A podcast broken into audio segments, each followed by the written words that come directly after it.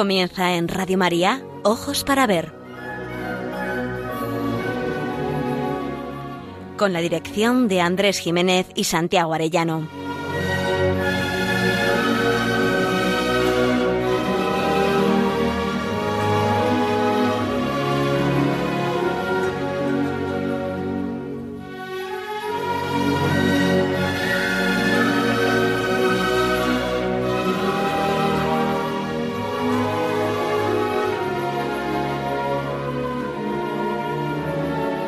Días, queridos oyentes. Les saludamos en esta nueva edición de Ojos para Ver que emitimos desde Pamplona para Radio María el primer y tercer martes de cada mes.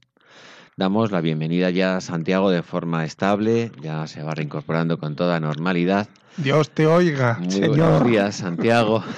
buenos Y días. a nuestro querido Miguel Ángel Irigaray, el Muy alma buenos días. técnica y la voz cálida, que ahora está atravesando también un proceso de resfriado. Claro, es que Pero no Santiago llega nos contagia casi todo. a los Hasta el terrores. buen humor y los malos humores y los No- malos amores. No llega a los terrores que asolan a la humanidad en estos momentos. Es una cosa leve, afortunadamente, y pasajera. Muy buenos días a todos. Les habla Andrés Jiménez y nos dirigimos con un deseo principal a todos nuestros oyentes, aprender a mirar para aprender a vivir.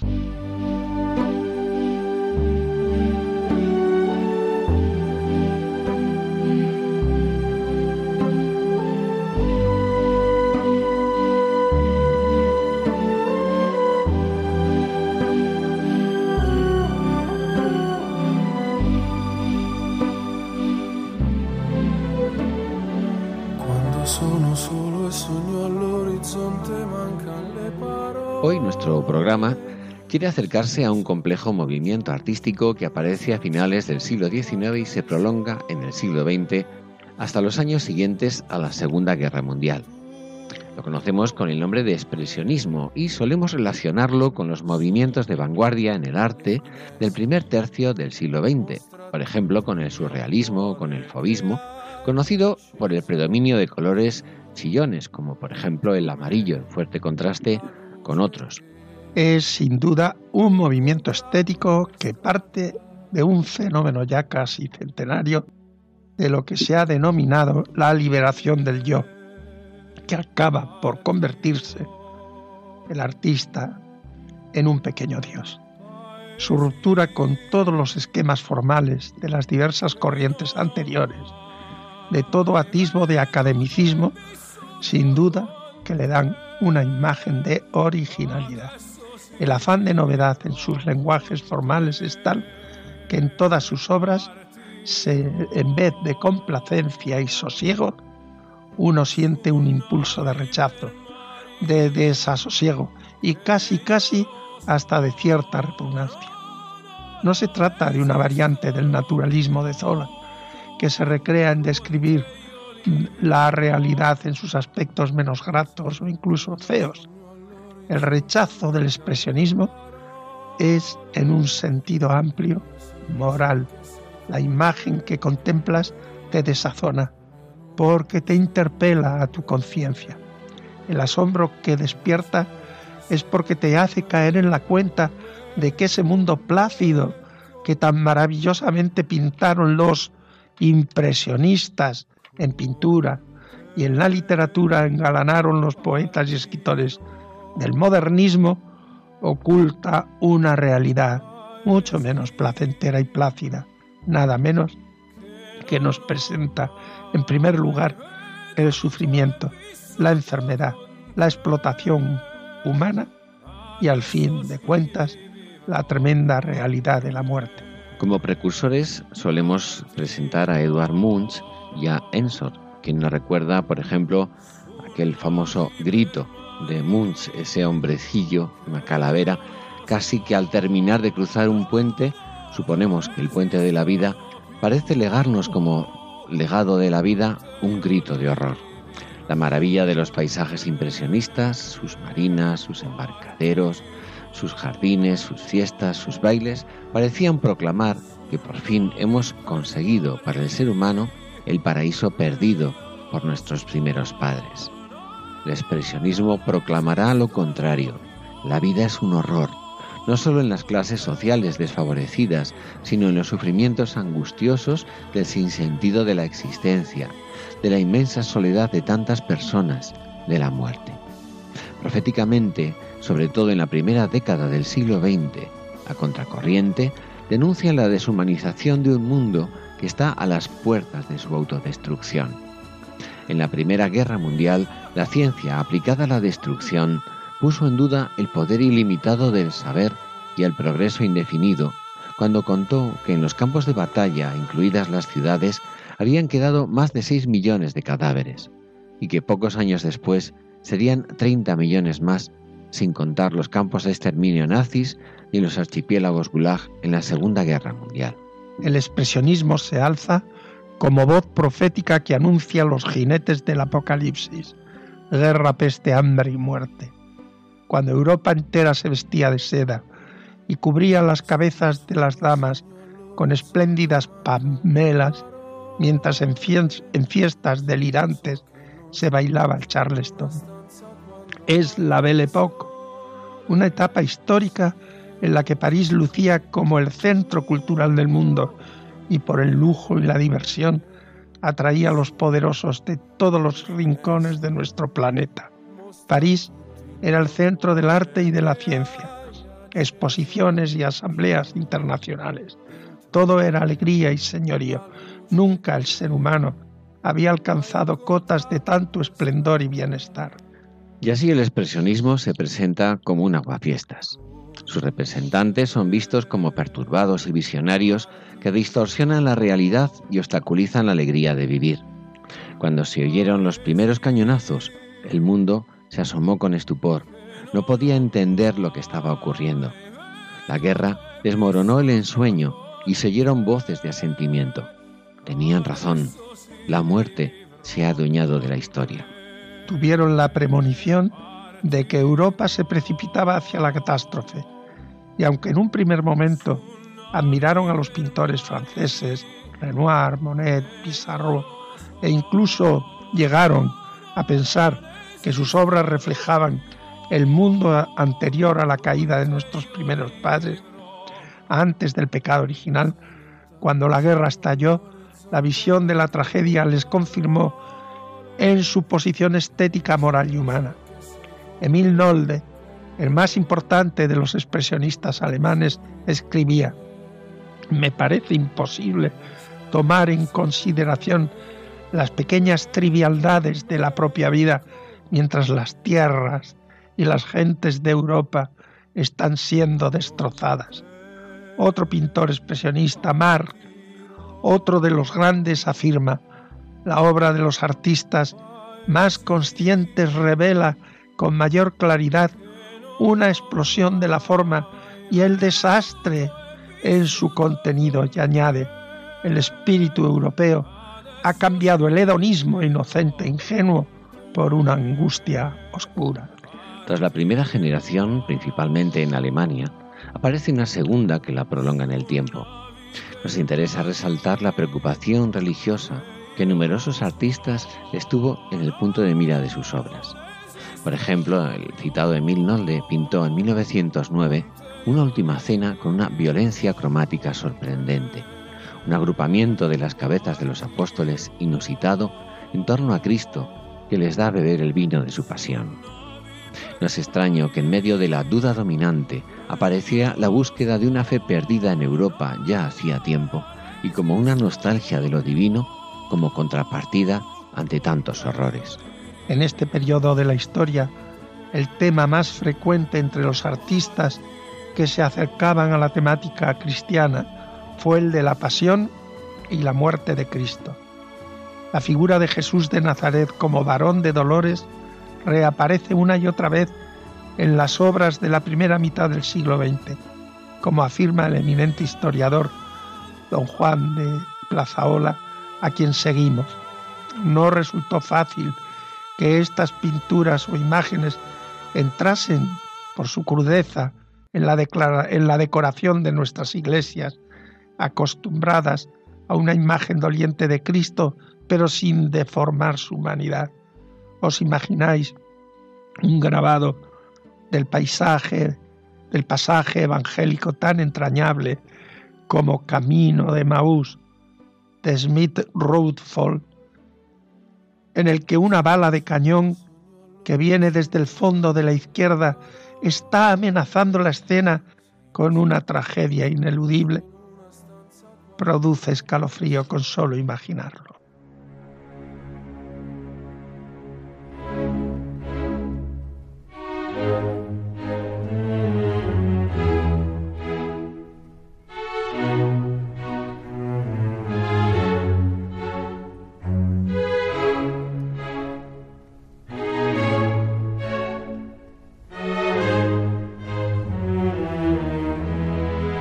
Para ver, el don de la belleza. Andrés Jiménez, Santiago Arellano.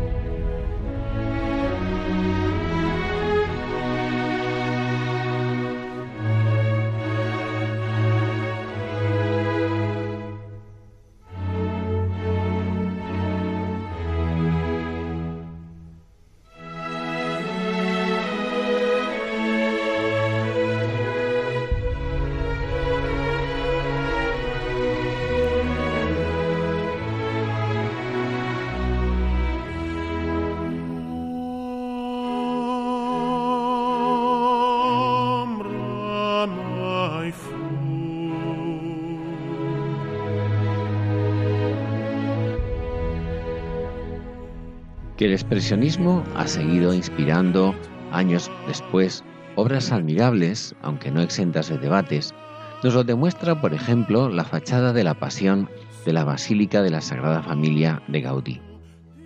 Gaudí pretendía que en esta fachada del templo situada a poniente, en oposición al nacimiento en el oriente, como la muerte y la vida se contraponen, se mostrase como en un retablo exterior el acontecimiento más dramático, injusto y a la vez sublime de la historia de la humanidad, la muerte y pasión redentora de Jesucristo. Algo nos indicó Gaudí en el dibujo que hizo de ella cuando estuvo a punto de morir en 1911. Sorprendente diseño, deliberadamente triste, acorde con la historia que se nos recuerda. Bajo las correspondientes cuatro torres, un porche de seis columnas con tres puertas de entrada, de las cuales la central está dividida en dos por un mainel con los signos alfa y omega. Como la fachada de la Navidad y de la Gloria, las tres portales de la Pasión están dedicadas a las tres virtudes teologales en el boceto de Gaudí. El dramatismo de la muerte se manifiesta en la presencia de columnas en forma de huesos, en un claro simbolismo. Bajo este pórtico se colocan como en un vía crucis ascendente las esculturas de Josep María Subirats. El expresionismo ofrece un lenguaje acorde a una temática dolorosamente dramática y al mismo tiempo alejada, en este sentido original, de la iconografía, por ejemplo, castellana de los siglos XVI y XVII, maravillosa, pero ya lograda su grandeza en otro tiempo. Fue un acierto no copiar. Con razón se escribe que la iconografía simbólica de Subirats representa una rotura total con el concepto figurativo de la fachada opuesta de la Natividad. Sin duda es la mejor obra expresionista en su conjunto de España. Gaudí hubiera escogido, o al menos aprobado, el estilo expresionista para dar el carácter conmovedor a estas escenas. Probablemente sí, por la fuerza expresiva que cada una de las esculturas posee. El trágico acontecimiento del Gólgota queda sintetizado en cada una de las esculturas. El conjunto está formado por trece escenas y más de cien esculturas repartidas en tres niveles que siguen un orden cronológico ascendente en forma de S. La Santa Cena, el beso de Judas con un criptograma que alude a la edad de la muerte de Cristo, la flagelación ocupando la parte central inferior, la negación de Pedro, Jesús ante Pilatos, las tres Marías y el Cirineo, el grupo de la Verónica, el soldado Longino a caballo y un grupo de soldados jugándose a los dados las pertenencias de Jesús. Finalmente Cristo en la cruz y el santo entierro. El estilo del escultor se define con líneas y perfiles muy marcados, que dan un cierto esquematismo a las figuras, pero a la vez las hace muy expresivas. Hay detalles muy de vinculación afectiva con Gaudí. Las imágenes de los soldados nos recuerdan las chimeneas de la casa Milá, la pedrera. Gaudí aparece en el extremo izquierdo del grupo de la Verónica. Y claro, también legítimamente, un homenaje a sí mismo. Subirás, esculpe su retrato en la escena del entierro. Sin duda que sobre gustos no hay nada escrito. A mí me conmueve la negación de Pedro. Completan la escena tres mujeres y el gallo que aparece al lado de Pedro en recuerdo de las tres veces que éste negó a Cristo antes de la salida del sol. Además, Pedro va envuelto en una sábana, símbolo de su propia cobardía. Llaman la atención las escenas del nivel superior. En él se representan la muerte y el entierro de Jesús. Siguiendo el recorrido en forma de S que comenzaba a los pies, vemos que la primera escena de la izquierda representa a los soldados jugándose las vestiduras de Cristo. La escena principal del conjunto, la crucifixión de Jesús, aparece en el centro. La cruz de hierro no es una cruz en forma vertical, como estamos acostumbrados a ver, sino horizontal y clavada en la pared, por lo que Cristo cuelga del aire, apoyando levemente los pies en la piedra, sobre él el velo rasgado del templo. A los pies las tres Marías y San Juan. En la última de las escenas, la del entierro, José de Arimatea y Nicodemo, depositando el cuerpo de Jesús en el sepulcro, junto a la Virgen María y un huevo que simboliza la resurrección. Finalmente, en el puente que une las dos torres centrales, está suspendida la imagen de la ascensión de Jesús al reino de los cielos, que representa el triunfo de Cristo. Es una escultura en bronce de más de 2.000 kilogramos de peso y situada a más de 60 metros de altura. Aunque en su día esta fachada suscitó un notable debate, no olvidemos que Gaudí planeó el templo de la Sagrada Familia para que fuese completado en las generaciones sucesivas según el gusto y la sensibilidad del momento. Y el estilo aportado por Subirats es indiscutible que sirve de expresión elocuente a la tragedia que acompaña a la pasión y muerte de Cristo.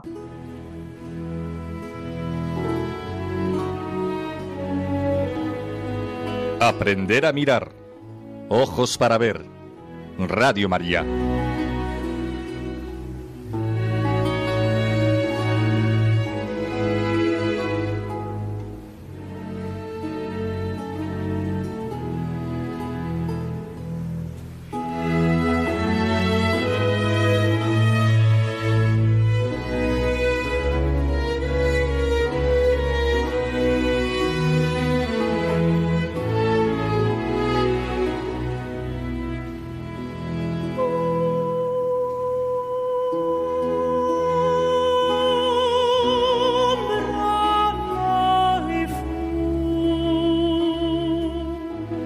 Expresionismo pone en primer plano más la subjetividad del yo que una mirada objetiva. El artista busca expresar aquí violentamente su sentimiento propio, como lo hicieron los románticos y lo frenaron los naturalistas y realistas del siglo XIX. A contracorriente de la mirada optimista de los impresionistas, el dolor, sobre todo de las terribles guerras mundiales, lo subió al estado del reconocimiento. Ellos querían con sus obras poner el grito en el cielo, denunciar el sufrimiento, la enajenación, la soledad y la explotación de los marginados, el dolor de los que pasan inadvertidos. Por eso buscan un radicalismo en sus procedimientos, el dramatismo, la intensificación de los rasgos significativos a expensas de la serenidad, la armonía y la belleza tradicionales. En esta sección os traemos una breve semblanza de un pintor expresionista, Georges Rouault, un pintor católico que dedica su obra a una temática claramente religiosa. Uno podría creer que lo es por su iconografía dedicada a Jesucristo, la Virgen o los santos. Sin embargo, cuando uno se acerca a su obra, ve que se atreve a denunciar sin ningún pudor la tremenda realidad, por ejemplo, de la, de la prostitución, con tal crudeza hasta hacernos sentir bochorno al contemplar sus cuadros. No, no estamos ante un desnudo que incita las pasiones humanas, como ocurre en tantas ocasiones.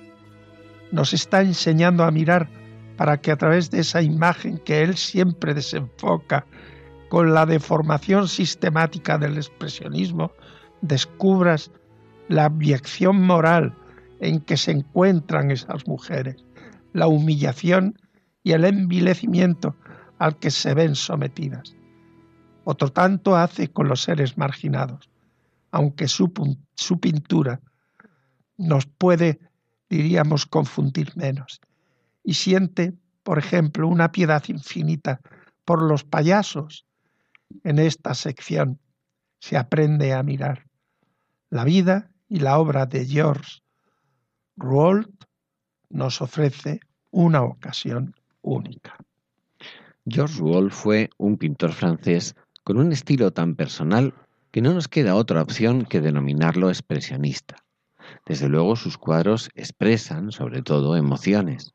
Esta emocionalidad, unida a sus bruscos contrastes cromáticos, son de los rasgos más característicos de su obra pictórica. De familia parisina muy pobre, Rouault empezó en esto del arte como aprendiz de vidrieras. Quizás por ello sus cuadros parecen exactamente eso, vidrieras, con sus contornos de color negro y sus colores intensos. Pronto se inicia en las bellas artes de mano de Gustave Moreau y descubre también a Van Gogh, una de sus mayores influencias. Rouault era un ferviente católico y en sus cuadros hay numerosas pinturas religiosas, aunque no dejaba de lado a sus payasos, como he dicho, y a sus prostitutas, y otras figuras marginales pintadas en tonos sombríos pero intensos. En su obra quiso denunciar la crueldad, la hipocresía y el vicio, tres rasgos típicos del ser humano. Con sus cuadros mostró la fealdad y la depravación de la humanidad. Rouault era, en cierto modo, un misántropo en algunos sentidos, aunque por alguna razón era el ser humano el principal protagonista de su obra. El propio autor afirmó, un árbol contra el cielo puede poseer el mismo interés, el mismo carácter, la misma expresión que la figura de un ser humano.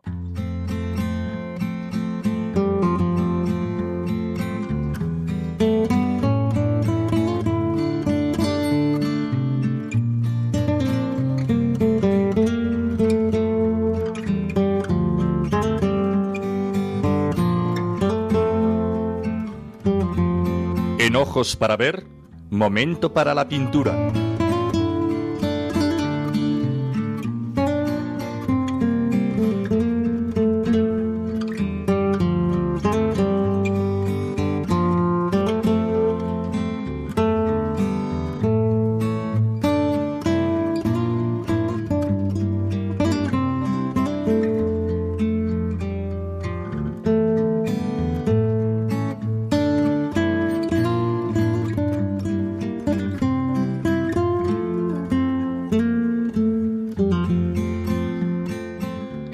De la pintura traemos la figura de Georges de Bellier, nacido en 1861 y muerto en 1950. La profundización y los misterios que se nos muestran sobre el corazón de Jesús siempre despiertan nuestra curiosidad. Pero en este caso lo primero que llama nuestra atención es que hay una imagen pintada por nuestro autor en el año 1905 diez años antes de su conversión religiosa. Esta tuvo lugar durante la Primera Guerra Mundial, cuando en 1915 perdió a un hijo en el frente, lo que le afectó profundamente y motivó que a partir de entonces se consagrara a la iconografía religiosa. En 1919 fundó junto a Maurice Denis los talleres de arte sacro con la intención de renovar el arte religioso. Su poética en esta época aparece resumida en la respuesta que dio a una encuesta de Charles Maurice en 1905, cuando afirmó, La naturaleza nunca ha sido otra cosa más que un medio para llevar a cabo un pensamiento. Entiendo por pensamiento un movimiento del alma. La Gran Guerra fue el motivo recurrente de los programas decorativos desarrollados en diferentes lugares, como las vidrieras del osario de Douaumont, gran monumento conmemorativo de la batalla de Verdún, donde se sepultaron los restos de los combatientes. Envió a Estados Unidos diversos cuadros para la iglesia de San Juan Bautista, construida por Ernest Cormier en la ciudad obrera de Pastuquec.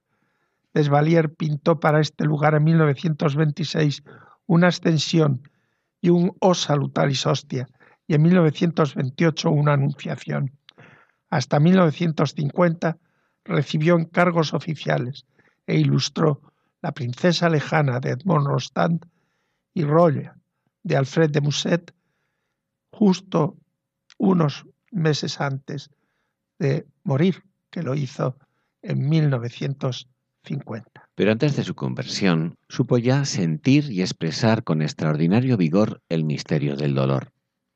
En unas declaraciones a un auditorio joven les dijo, yo quisiera hacer comprender a los jóvenes artistas que la vida no alcanza toda su pasión, toda su vehemencia y toda su ternura, sino vista a través de las llagas de nuestro Señor Jesucristo y a través del corazón ensangrentado de la Virgen traspasado por siete puñales. La imagen que hoy comentamos es la del Sagrado Corazón que se encuentra para la veneración en la iglesia de Nuestra Señora de Bernuil desde 1919. Tiene una fuerza expresiva conmovedora.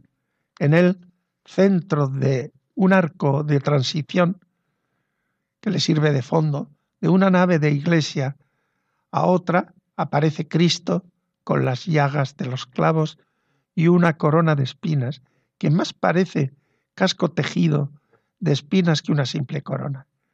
Cristo está vivo y parece que acaba de desclavarse de la cruz. No aparece de cuerpo entero, le faltan desde las rodillas a los pies. Lleva un blanquísimo paño de pudor. No parece preocupado por el sufrimiento. Lo sobrecogedor está en sus manos. Sus manos ah, hurgan en la llaga del costado, como si quisiera sacar su corazón y por fin pueda hacer ver al mundo entero que el misterio de la cruz sólo se puede entender desde el infinito amor que encierra su corazón. La escena es durísima, pero sobrecogedora. No hay amor más grande que el de Cristo ofreciéndose al Padre por nuestra salvación contemplar escenas de los Cristos llagados de los siglos XVI y XVII, los Cristos ensangrentados, es habitual para una persona que haya visto nuestras esculturas y las imágenes de nuestros Cristos de los siglos XVI y XVII. Pero esto es mucho más intenso, porque de pronto no están mostrando su, su llaga, la llaga del costado, está con sus dedos metidos en la llaga, forzando con crueldad para que podamos ver su corazón. De todo el conjunto, podríamos decir que el expresionismo del dolor con crueldad hasta el escándalo se encuentra en ese gesto de sus manos rasgándose su propio corazón, su propio costado para que se haga visible su corazón.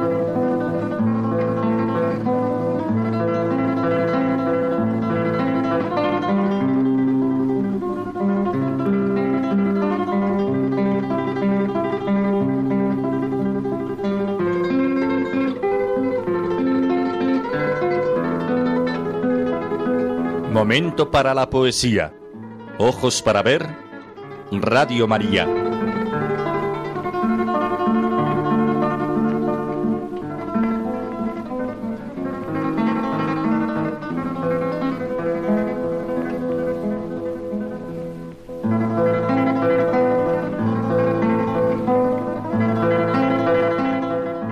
El año pasado se conmemoró el centenario de la publicación de Altazor del poeta chileno Vicente Huidobro. Era el año 1919. Libro polémico. Estaba reciente aún el final de la Primera Guerra Mundial y se estaba asentando en Rusia el comunismo. Los horrores recientes, expresión de la deshumanización y de la crueldad endémica del siglo XX, no impidieron, como ya dijimos antes, que el occidente se lanzase con frenesí de nuevo a bailar el charleston, ni que las damiselas continuaran con sus elegantes pamelas, que decorasen como en un anuncio publicitario el vacío espiritual de una sociedad que, en lugar de pararse y realizar un examen de conciencia para buscar las causas de lo sucedido, huía hacia adelante, como suele aconsejar el vértigo. La generación del 98 fue una voz reflexiva, pero no suficiente ni siempre acertada.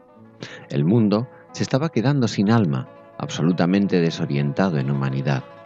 El triunfo de los irracionalismos vitalistas presagiaba la aparición de líderes capaces de todo, como Hitler o Stalin. Como telón de fondo guiaban el pensamiento Comte, Nietzsche o Schopenhauer. Por esos años aparecen las vanguardias estéticas entre las que ocupa un lugar propio el expresionismo. Todo se reducía a simple juego de niño bien. Así lo parecen el futurismo, el creacionismo, el fobismo, el dadaísmo. Los primeros movimientos, los manuales de literatura hacen hincapié en diferenciarlo, sin embargo, del surrealismo, movimiento comprometido e irracional. Pero las cosas no son tan simples. Altazor ofrece una clave para desenredar el marasmo en que el arte contemporáneo se encuentra. Altazor es un libro compuesto por siete cantos y un sorprendente prólogo. Se trata de un solo gran poema que debe leerse en unidad para que cada parte de asunto diferente adquiera un sentido pleno. El prólogo, que es la biografía poética, está entretejida de greguerías. Dice, por ejemplo, amo la noche, sombrero de todos los días. La noche, la noche del día, del día al día siguiente. Mi madre hablaba como la aurora y como los dirigibles que van a caer. Tenía cabellos color de bandera y ojos llenos de navíos lejanos. Mi madre bordaba lágrimas desiertas en los primeros arcoíris. He aquí la primera pista iluminadora, la muerte. Se nos presenta el autor cayendo del cielo en un paracaídas. Una tarde cogí mi paracaídas y dije, entre una estrella y dos golondrinas. He aquí la muerte que se acerca como la tierra al lobo que cae. Y ahora mi paracaídas cae de sueño en sueño por los espacios de la muerte. El canto 1 es el más extenso, tiene 684 versos. Es un poema filosófico en que el hombre pierde su razón de ser. Nada de lo que había enseñado la cultura occidental queda en pie. Como en un cataclismo se van derrumbando todas sus pretensiones. La construcción de un mundo feliz se ha venido abajo. Es sordo quien no oye el clamor. Es ciego quien no ve los escombros. Y sin embargo, R que R, seguimos en los mismos errores como si estos fueran la única senda del hombre. ¿Hasta cuándo? Se percibe como una nostalgia inconmensurable del reino de las bienaventuranzas. El comienzo es especialmente significativo. Ha de leerse en el contexto de la referencia a la expulsión de los primeros padres del paraíso por su desobediencia inicial ahora tiene lugar la expulsión segunda del paraíso que con sus propias manos quiso construirse el hombre. Sin este acontecimiento no puede entenderse ni la historia del mundo moderno y contemporáneo, ni su alma desolada y desorientada.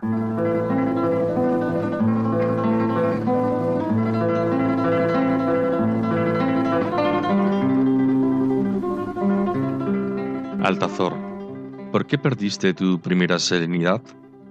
¿Qué ángel malo se paró en la puerta de tu sonrisa con la espada en la mano?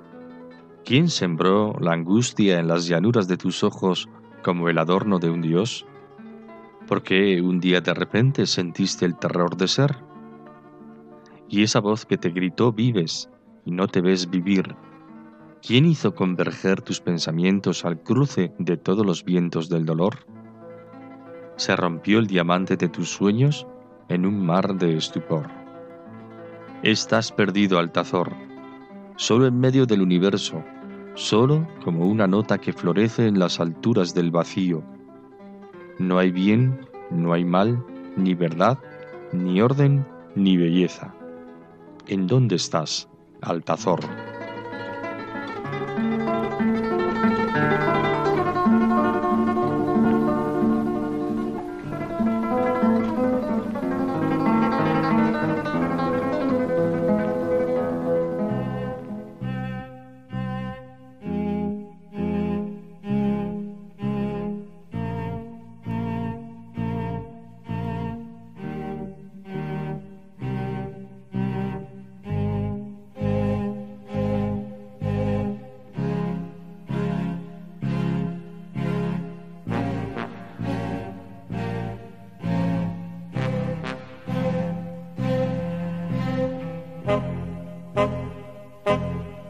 Camino de las artes.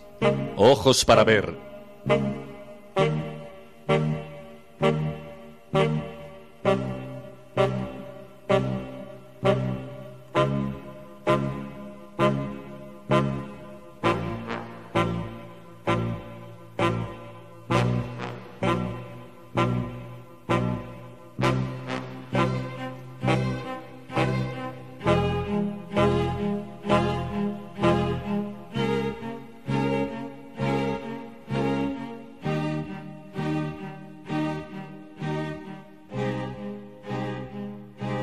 Del expresionismo, un factor fundamental fue el rechazo del positivismo, del progreso cientificista y la creencia en las posibilidades ilimitadas del ser humano basadas en la ciencia y la técnica. Se generaba un nuevo clima de pesimismo, de escepticismo, de crítica ante la pérdida de valores.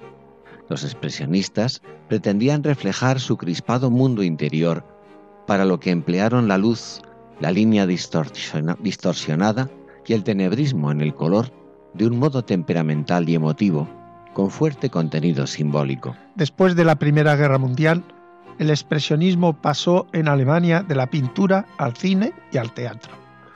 La expresividad emocional y la distorsión formal tuvieron una perfecta traducción al lenguaje cinematográfico en blanco y negro, imponiendo en la pantalla un estilo que ofrecía una deformación esquemática y violenta de la realidad mediante la distorsión de decorados y maquillajes y la recreación de atmósferas terroríficas o cuando menos inquietantes. Con fuerte influencia del romanticismo, el cine expresionista reflejó una visión del hombre característica del alma fáustica alemana. Mostraba la naturaleza dual del hombre, su fascinación por el mal, la fatalidad de la vida sujeta a la fuerza del destino. Buscaba traducir simbólicamente, mediante líneas, formas o volúmenes, la mentalidad de los personajes, su atormentado estado de ánimo, de tal manera que la decoración fuera como la traducción plástica de su drama. El punto de partida suele fijarse con la película El gabinete del doctor Caligari, de 1919.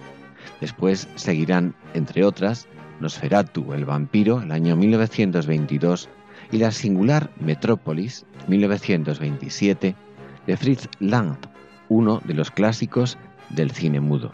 Metrópolis, explica el director alemán, nació en mi primera visión de los rascacielos de Nueva York en octubre de 1924. Los edificios semejaban velas verticales centelleantes y muy ligeras, un escenario lujoso suspendido del oscuro cielo para deslumbrar, distraer e hipnotizar. Por la noche, la ciudad no se limitaba a dar la impresión de vida, vivía como lo hacen las ilusiones. Fritz Lang quedó impresionado con lo que vio. Para él, Nueva York era una visión clara del futuro, pero al mismo tiempo, tras el deslumbrante decorado, se atisbaba el peligro de deshumanización y el tiránico dominio de la tecnología. La historia se sitúa un siglo después, en 2026. La ciudad de Metrópolis, la ciudad del futuro, se divide verticalmente entre los obreros confinados en los pasadizos subterráneos que hacen funcionar las máquinas que sustentan la despreocupada vida de los ricos y aristócratas, quienes, por otra parte, viven en brillantes rascacielos y se ejercitan en soleados estadios olímpicos. Una historia de amor entre dos jóvenes, John Fredersen y María U, un rico y la otra pobre. El primero, hijo del alcalde, presidente de la gran ciudad, ayudará a su amada a trabajar por un mundo más esperanzador. El alcalde y un malvado científico utilizan un robot que adopta la forma de María para sembrar el caos y precipitar la rebelión. Todo salta por los aires. Los jóvenes, sin embargo, consiguen que los enfrentados supervivientes frente a la fachada de la catedral gótica se reconcilien, de forma que el corazón sirva de intermediario entre la cabeza y las manos en un mundo finalmente pacificado. En la película deslumbra el diseño visual y conceptual de la propia metrópolis. Uno de los momentos más inolvidables de la película nos lo ofrece el robot.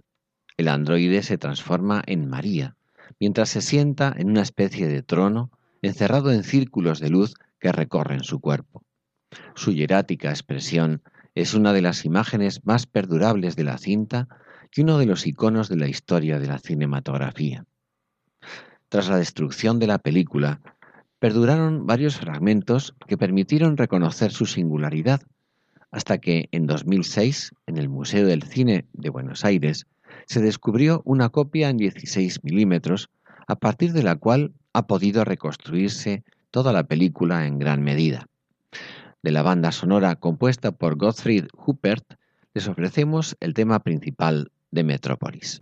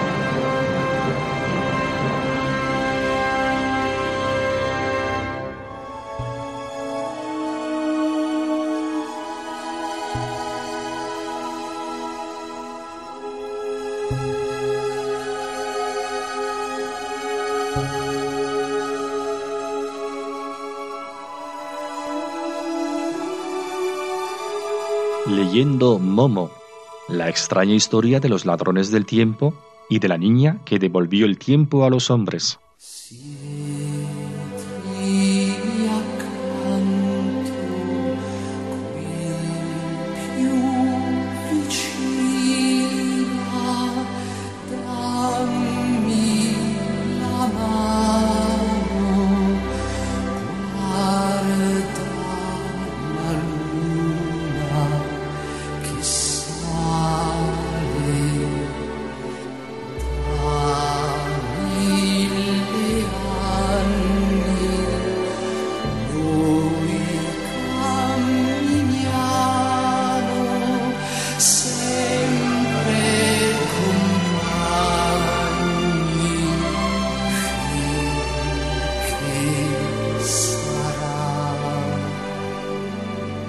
Uno de los capítulos más representativos del mensaje de la novela de Michael Ende es el capítulo sexto.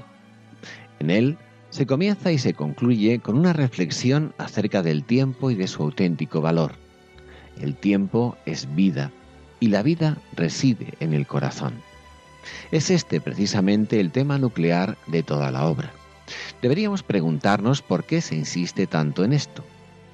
En el arranque de este capítulo se afirma, existe una cosa muy misteriosa, pero muy cotidiana. Todo el mundo la conoce, pero muy pocos se paran a pensar en ella.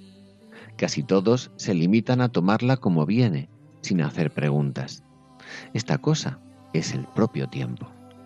El propio San Agustín, en su obra Las Confesiones, enuncia aquella paradoja que se hizo tan famosa. ¿Qué es el tiempo? se pregunta. Si nadie me lo pregunta, lo sé, pero si quiero explicárselo al que o lo pregunta, no lo sé. Ciertamente, no es fácil comprender, de comprender, pero es importante y a la vez urgente meditar sobre él. Y en este libro, con hechuras de novela juvenil, se hace con gran hondura a través de los diferentes personajes. Ya hablamos en el programa anterior de Beppo Barrendero y de la importancia de vivir y valorar y aprovechar el momento presente.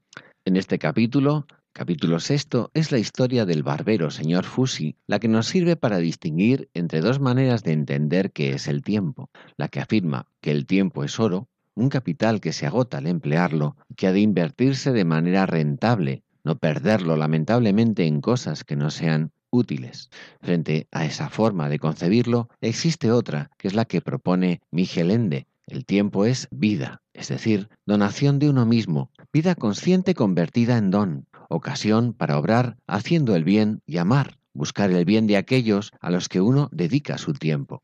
Por eso se añade que la vida reside en el corazón. Pero vayamos a la narración. Se nos presenta un hombrecillo normal, sencillo y bueno, el señor Fusi, el barbero. No era un peluquero famoso, pero era apreciado en su barrio. No era pobre ni rico. Su tienda, situada en el centro de la ciudad, era pequeña y ocupaba un aprendiz. Como a todo el mundo, de vez en cuando al señor Fusi le venían momentos de melancolía. Aquel era un día gris, plomizo, también para su ánimo. Mi vida va pasando, se decía para sí, entre el chasquido de las tijeras, el parloteo y la espuma del jabón. ¿Qué estoy haciendo con mi vida? El día que me muera será como si nunca hubiera vivido. Toda mi vida es un error, un insignificante barbero. Eso es todo lo que he conseguido ser pero si pudiera vivir de verdad sería distinto. Y se imaginaba algo importante, algo muy lujoso, tal como lo veía en las revistas. La verdad es que la cosa no era para tanto. Le encantaba charlar con sus clientes, opinar y escucharles. Su trabajo le gustaba y sabía que lo hacía bien, pero hay momentos en que uno se olvida de todo eso. Aparece en escena entonces un astuto ladrón del tiempo, un hombre gris, como se le llama en la novela. Los hombres grises encarnan un poder siniestro, puesto que se encargaban de inocular la prisa a todas las personas, con el fin de que perdieran la paz, el sosiego y la capacidad de valorar las cosas que tenían. Les hacían ver que habían nacido para el éxito y que lo que importa en la vida es hacer muchas cosas sin perder nada de tiempo en aquellas que no fuesen útiles. Los hombres grises encarnan simbólicamente una versión moderna del carpe diem, la mentalidad del triunfo a toda costa por medio del propio hacer que sustituye el bien por lo útil, por el propio interés, por el éxito. El éxito estriba en trabajar mucho, en producir, en triunfar en el dominio de las cosas y de los hombres, de los negocios, en ganar más dinero y en tener aún más cosas, aquí y ahora, ya, del modo más eficiente y rentable.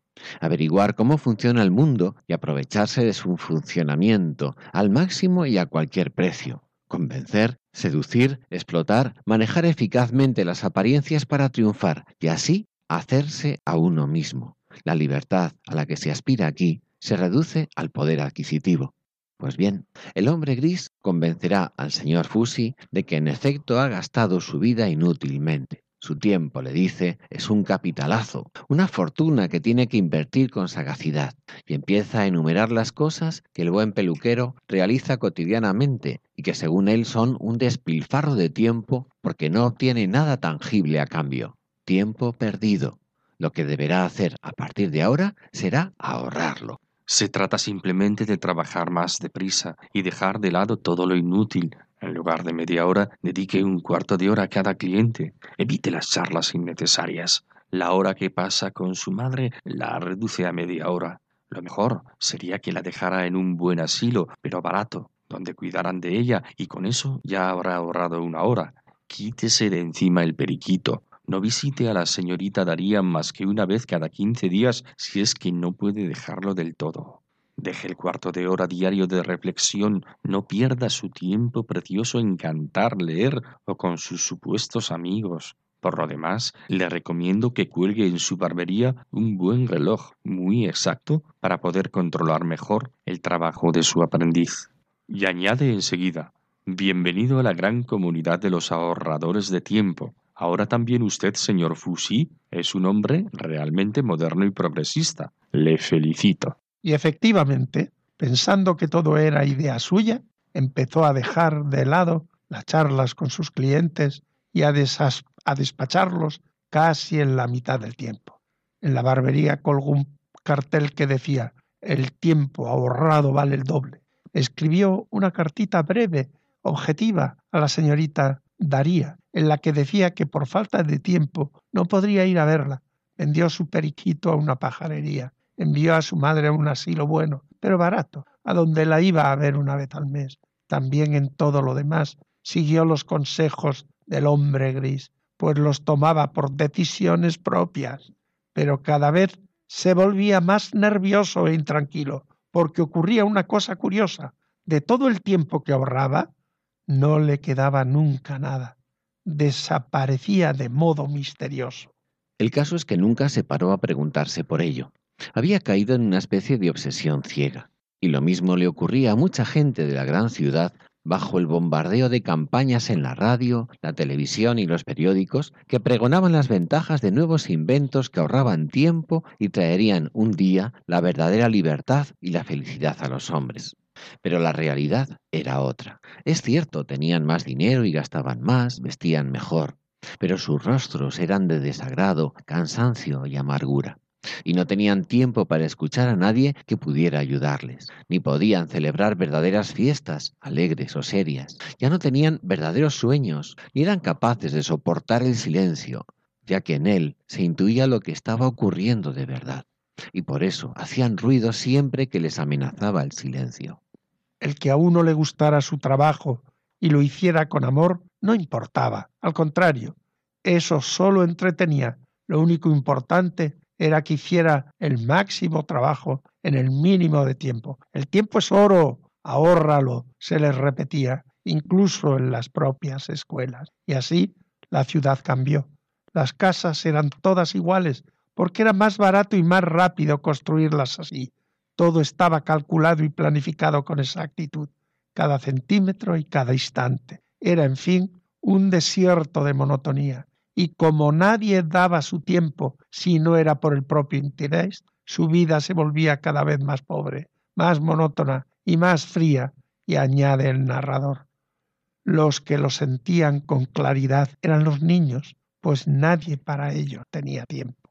Alguna vez hemos recordado lo que decía Víctor Frankl. A menudo, escribe, se tiene la impresión de que algunas personas caminan cada vez más y más deprisa con el fin de no plantearse si van en realidad a alguna parte.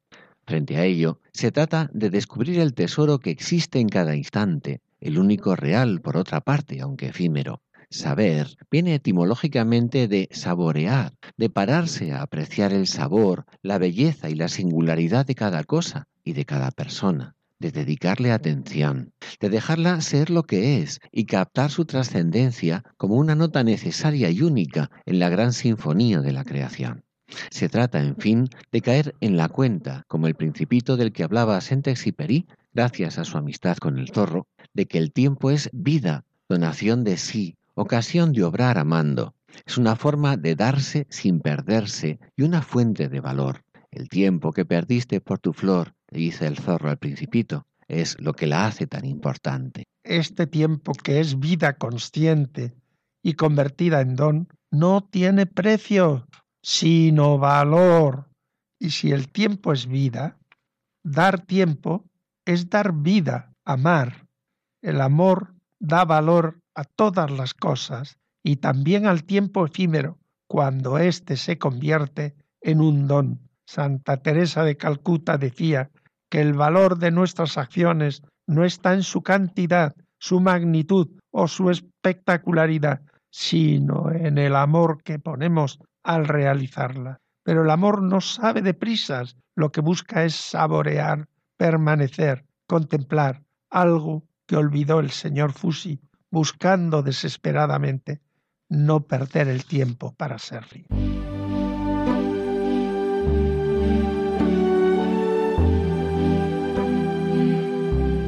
Y nos despedimos ya de todos ustedes, queridos oyentes de Ojos para Ver.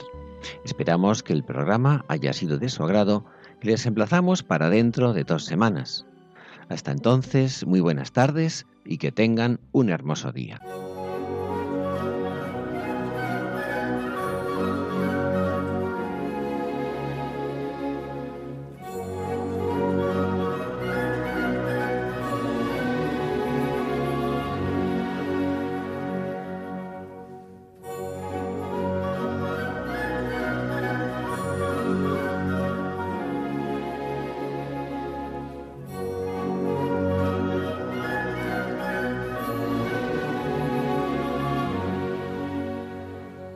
Finaliza en Radio María, Ojos para Ver. Un programa dirigido por Andrés Jiménez y Santiago Arellano.